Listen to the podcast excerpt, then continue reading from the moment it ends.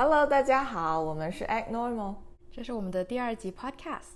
啊，之前跟大家讲了，我们这个 Podcast 的名字叫“来都来了”。是的。但是发现呢，就是呃，在各个播客平台上有另外一个呃两个女生，她们的播客也叫“来都来了”。是哎，撞上了。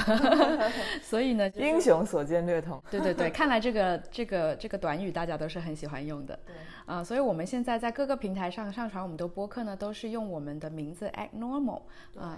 大家搜一下这个 A C T N O R M A L Act Normal。是的，在国内基本上所有的平台我们都已经放上去了，国内国外都都都基本上都有了。对，像这个网易云啊、喜马拉雅、荔枝 FM，还有 Apple Podcast。啊，对，还有苹果播客是吧？对。啊，那如果大家有什么其他喜欢用的这个播客平台呢，也可以告诉一下我们。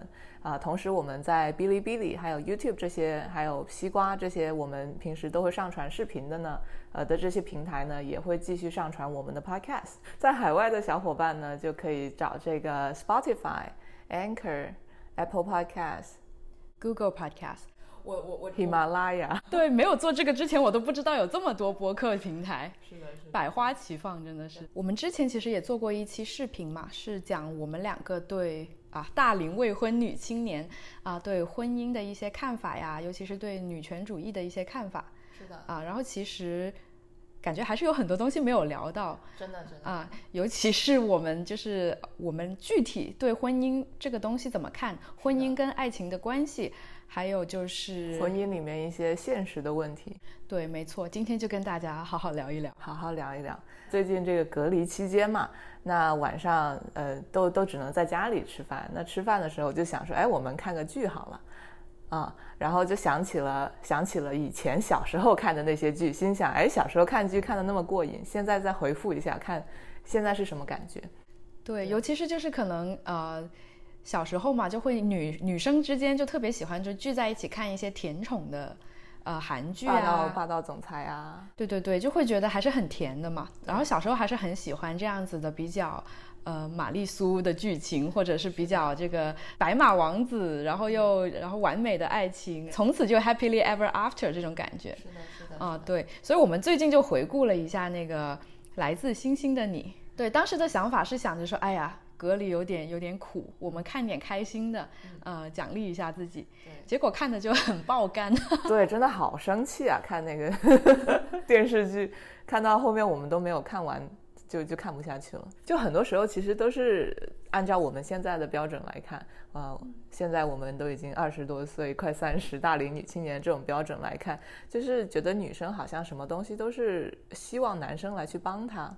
嗯啊。就比如说，很多时候都是，哎呀，为什么你不来救我？就是别人救你是，不是天经地义的。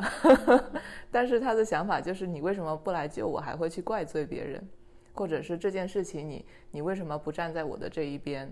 然后呢，还有啊，还有就是他跟女二之间的互动也也挺爆肝的，就是因为女二说什么小时候一直生活在他的阴影之下嘛，然后之后呢，女二呢就做了一些稍微不是那么。好的事情，嗯啊，就是可能欺骗了他呀，所谓的背叛了他呀，然后这个时候女主就会很生气，就说什么我一直对你这么好，你竟然这样对我。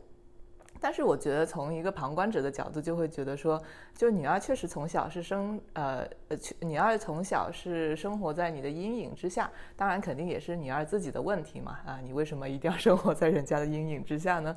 对吧？但是呃，女主这种就是觉得说我做的事情就是对的的这种感觉，就挺让人生气，就是一种女主光环，就是无论我再怎么样的霸道呀，呃，邋遢不。呃，就是很很奇怪的一个形象。但是我当你是朋友，我做这些虽然表面看起来好像对你不好，但其实是对你好的。但是他也就没有想过，就是你给出的这份友情，别人接收的时候是什么样的感觉？就可能你付出的跟别人接收的并不一定是同样的事情嘛。那很多东西都是要站在对方的角度去考虑，而不是说呃我给了就可以了这样的吗？你还是你，然后你还要感恩戴德，对，还要感恩戴德。那我就觉得有时候这个影视作品里面呢，可能强调的太多是关于这个男这个男主女主之间的这种爱情嘛。那其实，在生活这方面，他好像没有什么描写，就会让你觉得，哎，为什么这些人的生活里面只有谈恋爱？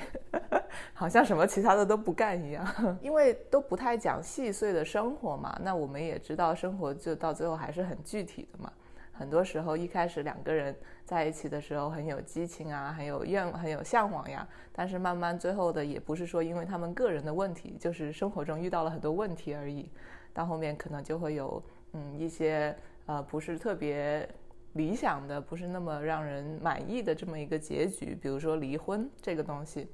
对，而且可能还是有很多的想法是离婚或者是呃分开了，就一定是要有一些。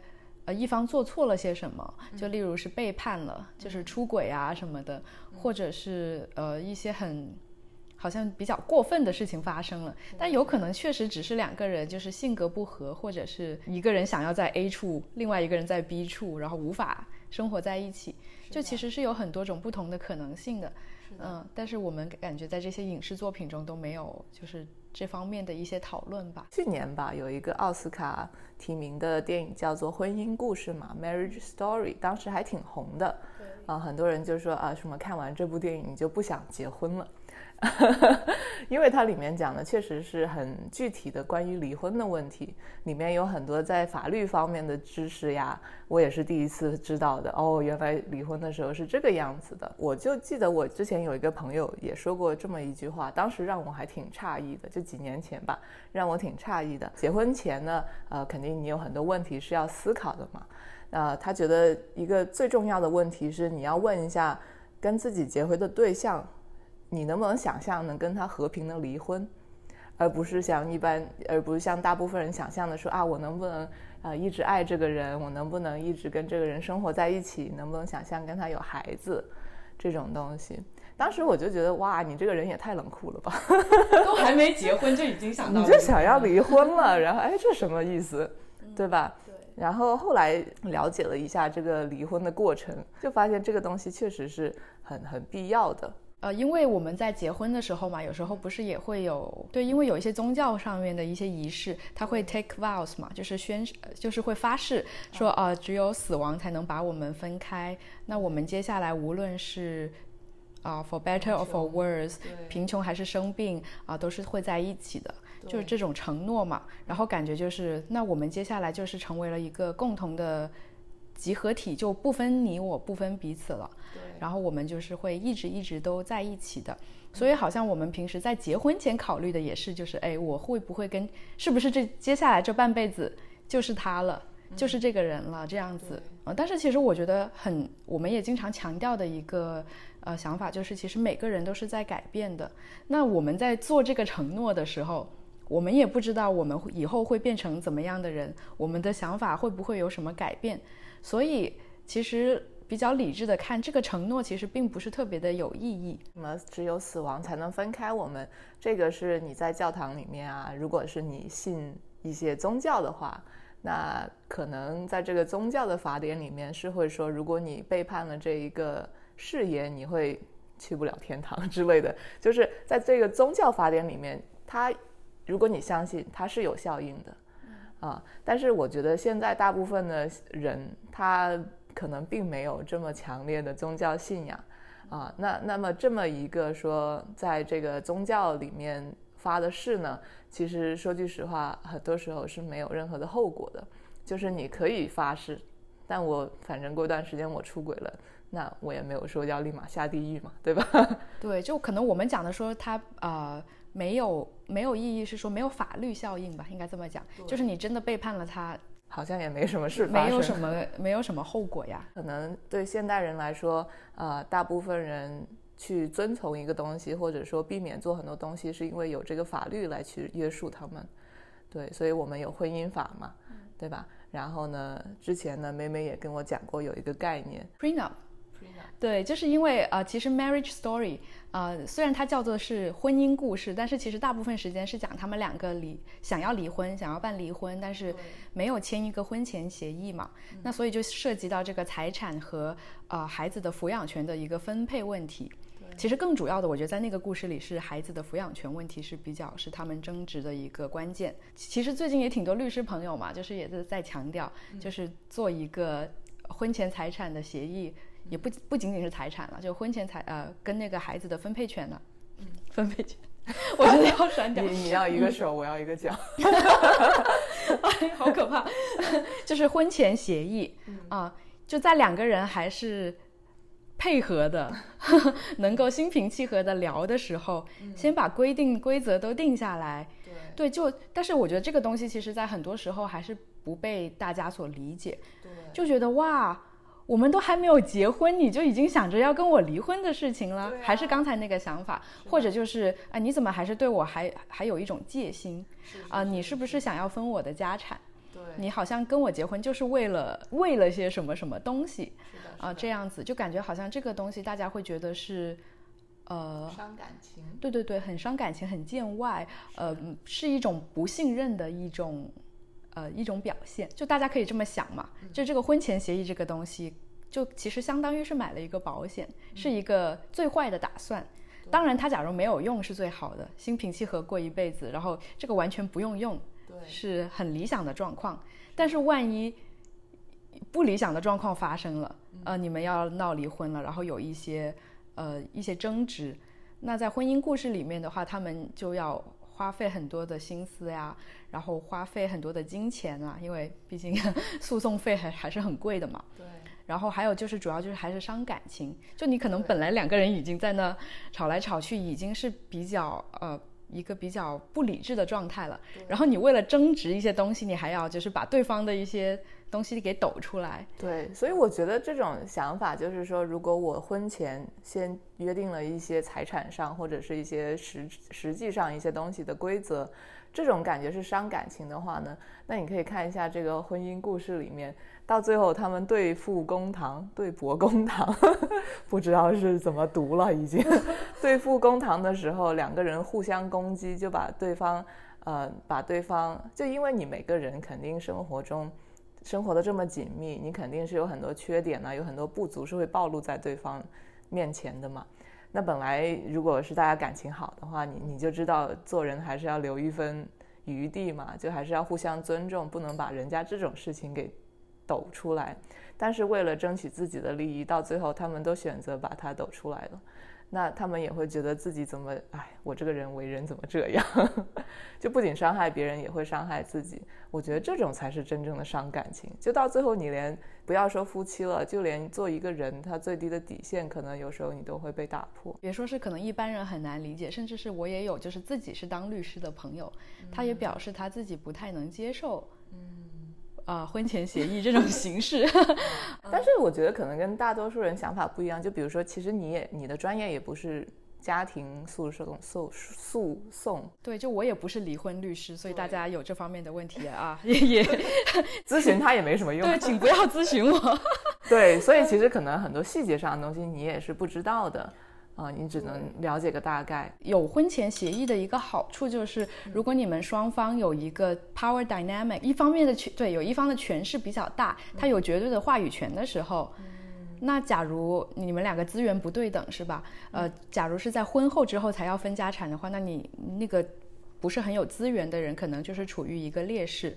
啊，但是假如你们婚前有一个已经说好的一个说法，就是假假设发生了这种情况会怎么样的话呢？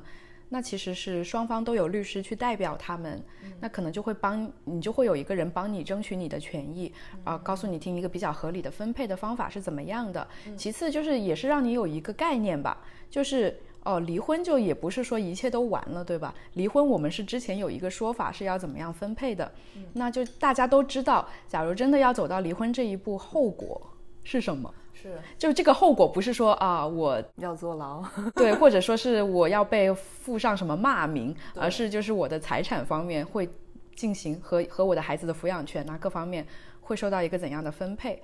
啊？而且这个的话呢，其实是反而是最便宜的。就一般人呢，其实是啊，在没有诉讼的情况下，在没有麻烦的情况下，都不愿意找律师，对，就觉得很费钱呐，或者都不会发生这种事情，对，或者就觉得。呃，就觉得这个东西好像我在网上下载个模板，我自己填一填，其实也差不多，也不去咨询一下律师，然后真的是等到麻烦大了才去找律师，对对对，然后那个那个费用就很很高了，对，而且就是会拖得很长嘛，就是很很会很烦，所以假如你问我，我假如要结婚，会不会签一个婚前协议？我觉得应该是会的。对，我也觉得是会。就是也不是说我们很有钱或者怎么样，我们也不是说 Jeff Bezos 这种 这种人是吧？也没那么多钱分。但是我就感觉好像跟别人先说好的东西，那我们当然可能后面你还会稍微的修改一下。但是先有了这么一个协议之后，我会感觉说，那这一块我们就可以放在一边，我们就不想它了。对，对，反正知道我们这个规则是这个样子的。那我违法呢，我就承受这个我要付出的东西就好了。我们的这种概念里面，就感觉就把这种非常之现实的，像这种法律啊、经济啊这种问题，把它给理想化，就跟这种浪漫的爱情给捆在一起了。就好像说你要爱情，你就不能讲现实的东西，特别是在婚姻里面。对，或者是觉得爱情跟婚姻是一体的，呃，不是有这种说法吗？就是谈恋爱不以结婚为目的的，不以结婚结婚为目的的谈恋爱都是耍都是耍流氓。对对对，可能就是感觉的我爱你就是一辈子的那。那我们结婚了，就是承诺自己永远不会变心，自己也不会背叛别人啊，自己也不会爱上别人。这讲到这个，我就记得前一阵子吧，可能啊，那个亚马逊的那个创始人 Jeff Bezos，他不是跟他呃前妻离婚嘛？对。然后这就是一个还挺挺轰动的一个案例，因为他们他们是在华盛顿州，就华盛顿州是那个婚呃叫夫妻共同财产 （Community Property State），然后他们也没有签婚前协议。那大家都知道，亚马逊的股票 两千多，对，就好好值钱呐。对啊，那所以就是大家就一直都很好奇他们会怎么分配嘛？因为假如是没有按照法律来讲，呃，这个前妻是，她是可以应，她是应得她丈夫所在婚姻中赚得的财富的一半。就尽管她可能，即使她可能没有工作，她哪怕就即使是一个家庭主妇，在家里就完全。没有去啊，有工资有收入，他也可以有 Jeff Bezos 的完全一半的，在他们婚姻过程中的这些收入。嗯，但是后来其实他们两个好像是达成了一个私底下的私底下的协议，然后就是他分的呃，就是前期其实并没有分那么多，然后他还把他自己的那部分的亚马逊的那个股票的投票权全都留给了他的前夫，就让他的前夫还是有一个对亚马逊的一个比较主要的控制权这样子。我就记得当时新闻上还讲的蛮多的，尤其是因为很多人都说，就是这个 Jeff 离婚是因为有了新欢，嗯，啊，就感觉还是挺同情这个女呃，对，挺同情女方的，就啊，跟他什么一起打拼，呃，这个呃这么多年，就有一种什么同甘共苦啊，糟糠之妻啊的感觉，哎，结果你你有钱你就飘了，然后你出轨了之后呢，还呃怎么怎么样什么的。但是就其实他们两个，当然也有可能是为了这个公关公关的这个对这个需求，他们就是在推特上发表的那种声明啊，还是就是说哦，对方还是好朋友，还是这个我还是很欣赏你这个人的啊，只是我们现在不是爱人了，我们还会是朋友。你以后想要做什么，我还是会支持你，还是希望你能过得很好。这种东西可能大家会觉得哎。表演，为了维持股价，对，为了亚马逊的股价不要跳水，可能已经不知道撕了多少回了。嗯，就是会有这些一些想法吧。但是其实大家想一下，就即使没有分很多，其实 也分了很多。就就这个东西嘛，而且也不一定是说女方就是。还是想跟你继续在一起的嘛？对，就其实每个人在婚姻中，我觉得还是有一个自主权的，就不要想着说，哎，我们结婚了，女尤其是女方结婚了之后再离婚，就是一个很吃亏的事情。就很多很多方面的考量，一方面是觉得，哎，自己人老珠黄，哎，我已经没有青春，没有青春了。那那我离婚了之后，是不是就是要孤？孤独终终老，就没有人喜欢我了。还有就是想着，就是哎，我们小孩子还小，呃，先为了孩子，我们就勉强的在一起生活，就好像有一个家庭的形式，就会对孩子好很多的这种感觉。即使没有这个呃家庭的实质，就比如说家人之间的精神上的照顾呀、爱呀，就还还是很多例子。就是虽然是没有离婚，但是。夫妻之间经常吵架呀，其实还是对孩子有很多的影响的。对，就是其实孩小孩子其实是非常敏感的，他是可以感受到父母之间的关系是不是融洽。呃，假如是父母一直都在争吵啊这种环境下的话，他其实可能会觉得更多的有一些不安稳的感觉。对，就是也并没有感觉到爱，这个家庭的感觉可能其实也是名存实亡。是的，对，然后而且我觉得其实小孩子的那种适应能力，其实比我们大人想象的其实还要强蛮多的。对，就假如你是不要站在一个特别负面的角度跟他讲说啊爸爸妈妈分开了，嗯，其实是还是挺快就可以适应的。对，而且我觉得其实这个所谓的就是结婚或者离婚，跟其他事情都是一样的，就是你不能说你觉得你这辈子不会出任何的问题，你不会做错事情，对对对，所以这些东西就不用考虑了。其实更重要的是，哦，出了问题，面对困难，面对自己的错误的时候，你应该怎么解决？我觉得小朋友其实，在小朋友的过程中，这种东西对他的影响是更大的，并不是说什么我爸妈离婚了这件事情是本身是一个什么很大的事情，而是我爸妈离婚了之后，他们互相很恨对方这件事情啊、他们无法处理，然后呃呃，爸妈还会跟我说，你千万不要跟另外一方说话，就是这种处理方式对小朋友的影响是更大的。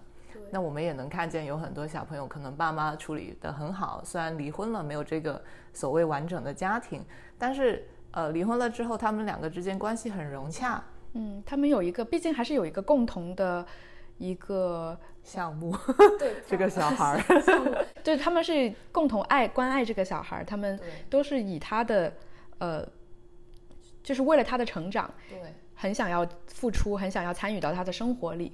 那这个就是，嗯，其实孩子还是能在双方的感觉到他的爱嘛，那就知道其实这个即使是婚姻这种形式，呃，这种关系已经结束了，但是这种关爱的感觉其实是没有结束的。而且另外一个，我觉得签这个婚前协议嘛，当然可能大家有有不同的方式，也不一定说你要签婚前协议，你也可以就是约法三章之类的这种，对吧？就是在我们进入婚姻之前，先想好啊、会有哪呃每个人有哪些权利，有哪些义务，呃，你要放弃什么，你会得到什么，有这么一种懂法、知法，有这么一种哦理解法的精神，这种感觉就还是很能够让你去产生一个关于自己的 boundary 一个界限，就知道说我要做什么，然后你要做什么，然后我我呃我要得到这个东西，我需要付出什么东西，所以就是还能让这个夫妻两个人双方还是处于一个比较独立的状态，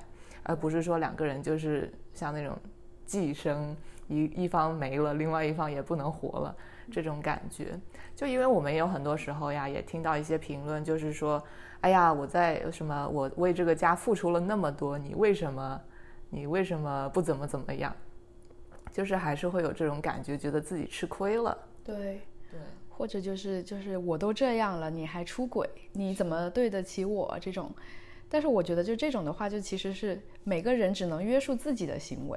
对，当然，你对别人可能也是有一个期望的，嗯但是这个期望，它也只是个期望。对，就是他没有任何的可以去束缚他的一个东西，而且就是即使可能你觉得，你就觉得我就是一个非常忠贞的人，嗯，我就是不会出轨，所以对方出轨，那可能我就是道德上什么的就优越一点。就优越一点，或者怎么样，或者就觉得，哎呀，怎么总是道德比较高的那方会受到伤害？对，对，但是其实我觉得很多时候真的是没有在那个情境下，你也无法做出这样的一个判断，就是你也不能保证你自己就真的是这么的完美，这么的高尚。呃，在遇到一些诱惑，或者是在自己本身的婚姻不是很开心什么的各种情况下，你会不会做出轨的这种事情？是的，所以就就是你对别人的这个道德评判，其实也是有可能是太苛刻的。是的，对，或者是例如现在大家就会有有时候也会说啊，某个某个明星他出轨了，然后他的他的呃老婆原谅了他，这种大家就会又会骂这个女的，嗯，就说哎，你这不是独立女性，你怎么能原谅他？对对对对对，就是呃给大家都带了个坏的头什么的。每个人其实是有自己的一个决定的权利，那可能。我们大家都觉得不能原谅，可能这个人他本身自己也是这么想的，觉得哎，我要是遇到这种事情，我肯定不能原谅。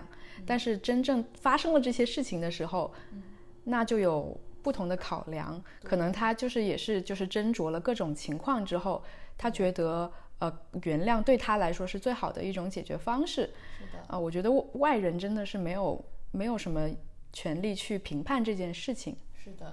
所以我就觉得，就是像我们刚刚说的，那那反过来，那其实外人也没有权利去评判你的事情。所以如果你在婚姻中做任何的选择，其实你也不需要去太去在意外界对你的评判是什么样子的。毕竟也只有你是在你这段婚姻里面，别人都不知道具体是具体的生活是什么样的啊。然后别人告诉你说，哎，你应该这么做。那其实也没有说真的是完全在为你考虑的，可能也只是符合一种社会标准而已。因为很多时候我们没有到那一步，你真的是不知道自己会变成什么样。对，即使现在我觉得自己好像是挺好的一个人，但是真的到了那一步，在这种情况下，我也有可能会变成一个非常不、非常没有道德、非常不 decent。就比如说我进到了这个。婚姻故事里面的这种角色，那如果我真的很爱这个孩子，我真的不能让他离开我，那我肯定也是有可能要使尽一切手段把他给放在我身边，即使可能这个东西是会伤害到另外一个的。有这种自信，就觉得自己是个好人，这种自信是好的，但是也不能太盲目的乐观，就觉得说自己任何情况下都是会这么好。如果是这种情况的话，那我们就可以做一些规则约束自己，即使到了这种情况下。呃，我也有些东西是不能够去触犯的。那这个时候，就比如说婚前协议的话，就是如果我触犯了，那我就损失掉我的财产，对吧？对，是。而至于就是大家说到，就是我们刚才也讲到，就是在感情的关系中，呃，可因为毕竟两个人嘛是个体，那你们肯定是会有一些不融洽的地方，或者是。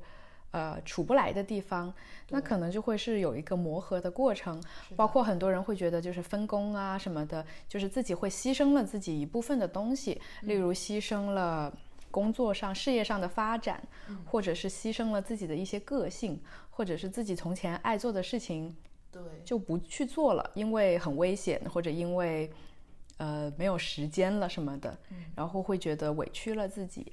嗯，那你觉得这个怎么看这件事情呢？嗯，我觉得就是两个人在一起生活嘛，那你肯定是不可不可能说像单身的时候那么随心所欲啊，而且这种情况在你有了小朋友的之后就更加的明显，你做的很多事情就不是为了自己，是为了别人的嘛。那那我觉得这个是你进入婚姻之前还是要考虑一下，这个东西你能不能承受啊？有多少有多大程度的违背你的个人意愿是你能承受的？这个可能还是要去思考一下，所以就是可能跟这个人稍微生活一段时间，或者是出去旅游，好像也是一个非常之好的测试的过程。对，然后之后在这个关系之中，我觉得还是要告诉自己说，呃，还是要有这个主人翁精神吧。你做的事情是你自己的选择，就是不要去呃觉得是这个东西是别人逼我做的，我是一个受害者。就是什么，哎，有个孩子，然后就是因为这个情况，所以就逼得我只能做家庭妇女，然后我就没有了自己的时间。那其实你的，其实你是为了这个家庭好嘛？那你为了孩子能够更好的成长，所以你选择了可能专注在家庭上面。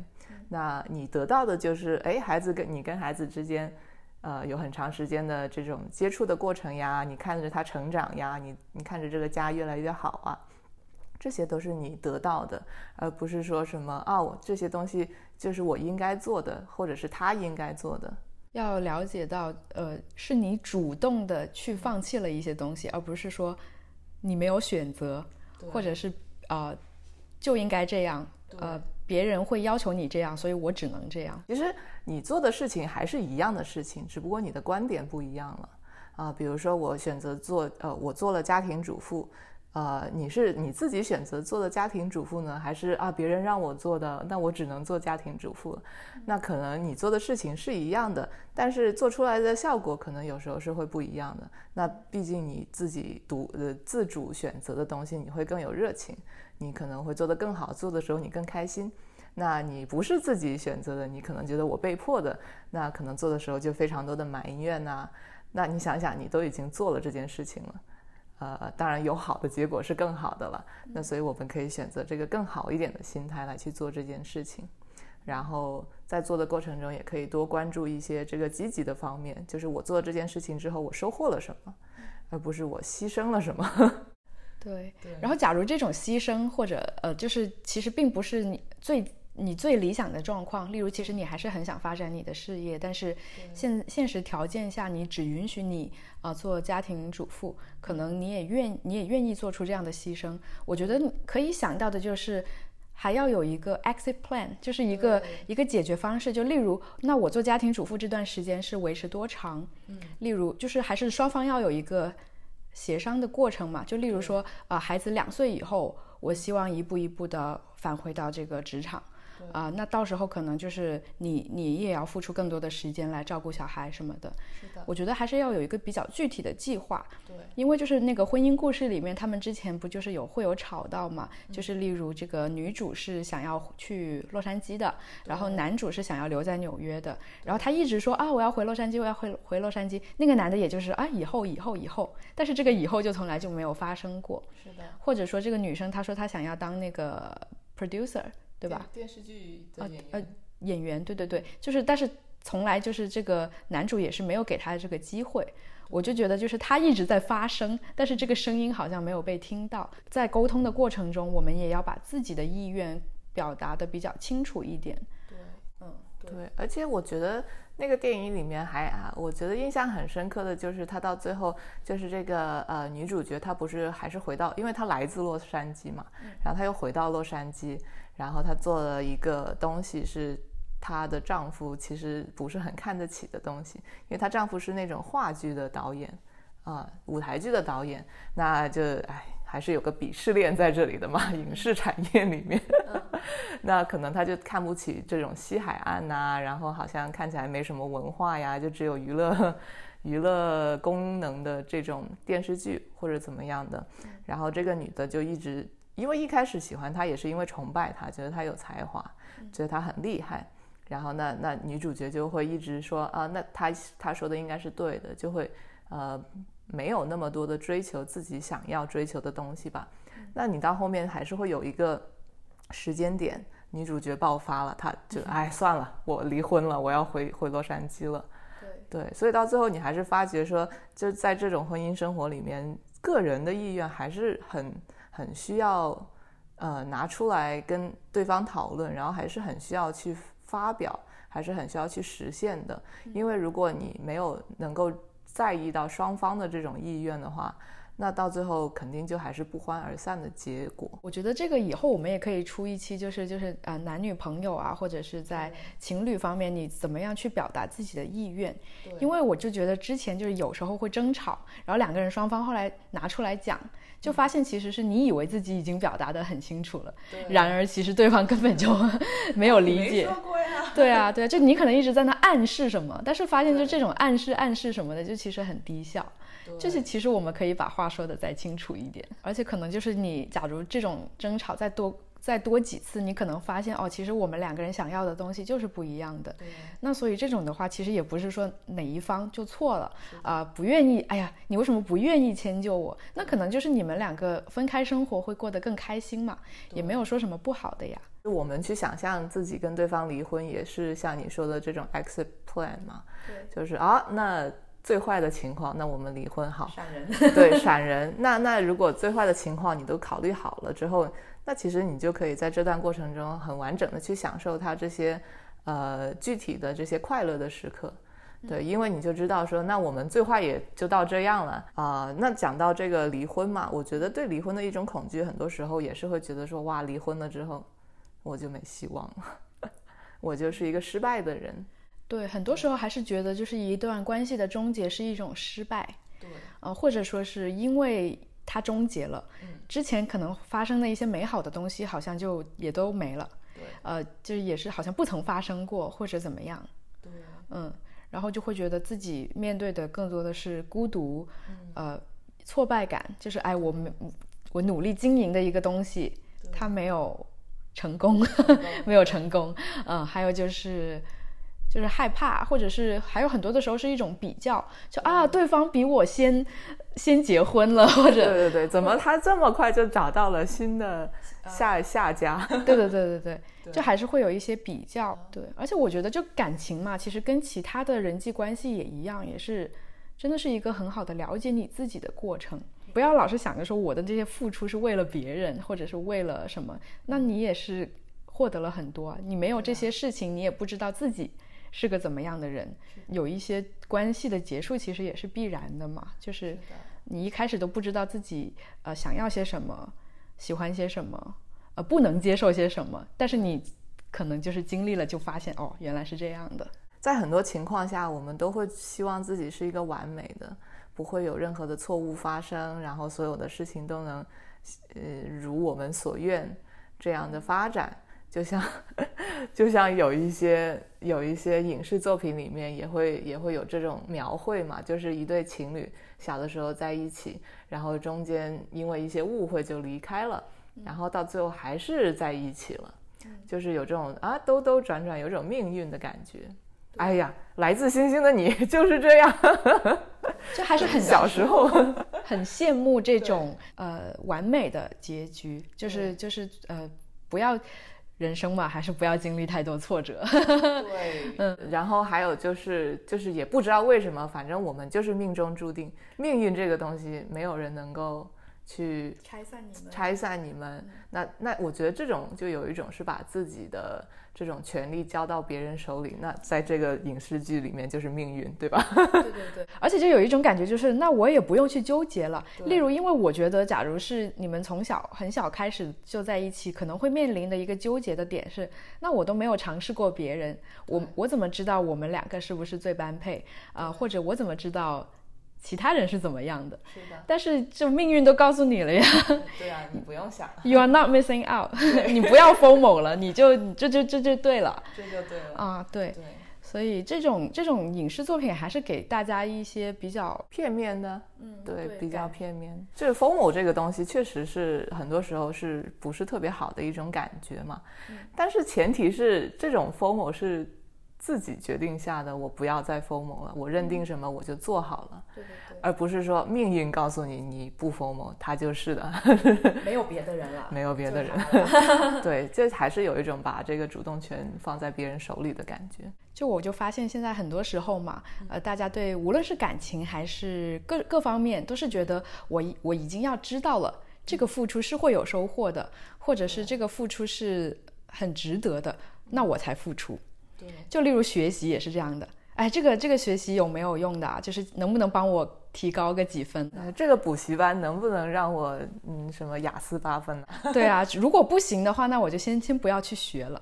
可是很多东西就是你不去做，那你肯定就是不行的，对对吧？就例如我们假如做做做 YouTube 也是这样子。假如我是觉得，哎呀，我一定要呃做的第一年就有十万订阅，我才去做。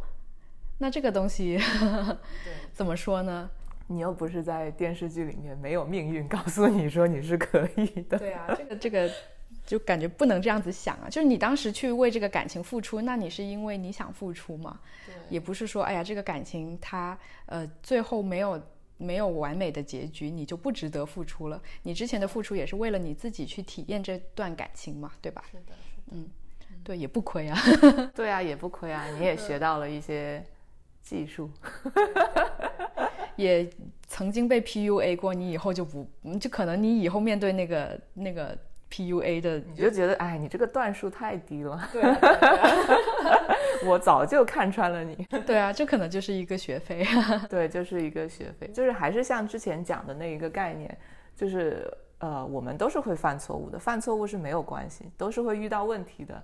啊，遇到问题都是没有关系的。呃，遇到问题的关键就是在于看你怎么处理这个东西。你是想把它作为你人生的一堂课，这样然后学到一些经验，还是就是想说啊，为什么我的人生这么苦？